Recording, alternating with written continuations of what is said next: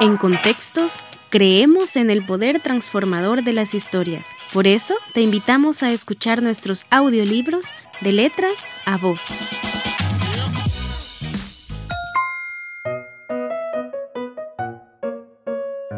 Era la hora de dormir. Caramelo, la pequeña liebre, se agarraba fuertemente a las orejas de mamá liebre. Quería estar seguro de que mamá liebre lo escuchaba. Adivina cuánto te quiero, le dijo. Uf, no creo que pueda adivinarlo, contestó mamá liebre.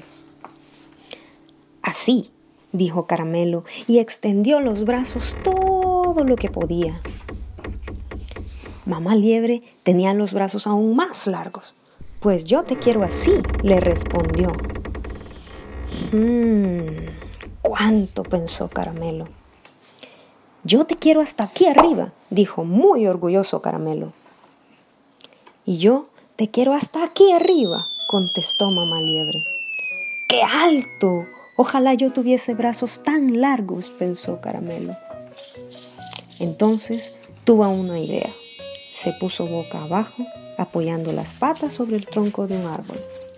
Te quiero hasta la punta de mis pies, dijo y yo te quiero hasta la punta de tus pies, dijo mamá liebre alzándolo en el aire. Y yo te quiero todo lo alto que pueda saltar, se reía Caramelo dando brincos arriba y abajo. ¿Qué le habrá respondido mamá liebre? Pues yo te quiero todo lo alto que pueda saltar, sonrió mamá liebre y dio tal brinco que sus orejas rozaron las ramas de un árbol. ¡Qué salto! pensó Caramelo. ¿Cómo me gustaría saltar así? Te quiero de aquí hasta el final de aquel camino, hasta aquel río a lo lejos, gritó Caramelo. Yo te quiero más allá del río y de las lejanas colinas, dijo Mamá Liebre. Qué lejos, pensó Caramelo. Tenía tanto sueño que no podía pensar más. Entonces miró por encima de los arbustos hacia la enorme oscuridad de la noche Nada podía estar más lejos que el cielo. Te quiero de aquí a la luna, dijo, y cerró los ojos.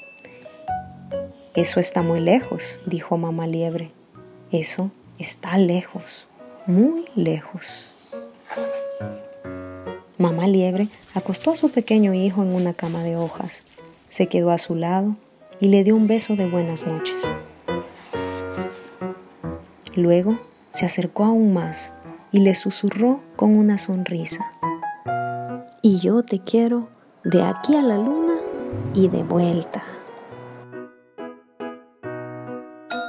Acabas de escuchar Adivina cuánto te quiero, escrito por Sam McBrackney, traducido por Teresa Malauer y adaptado por contextos para los niños que no pueden salir de casa.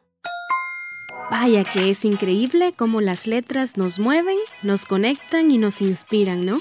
Cuéntanos, ¿qué te hizo sentir este relato? ¿En qué te hizo pensar? Si reflexionas en estas preguntas, podrás también descubrir el poder transformador de las historias.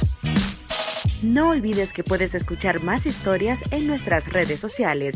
Síguenos en Facebook y en Instagram como Contextos.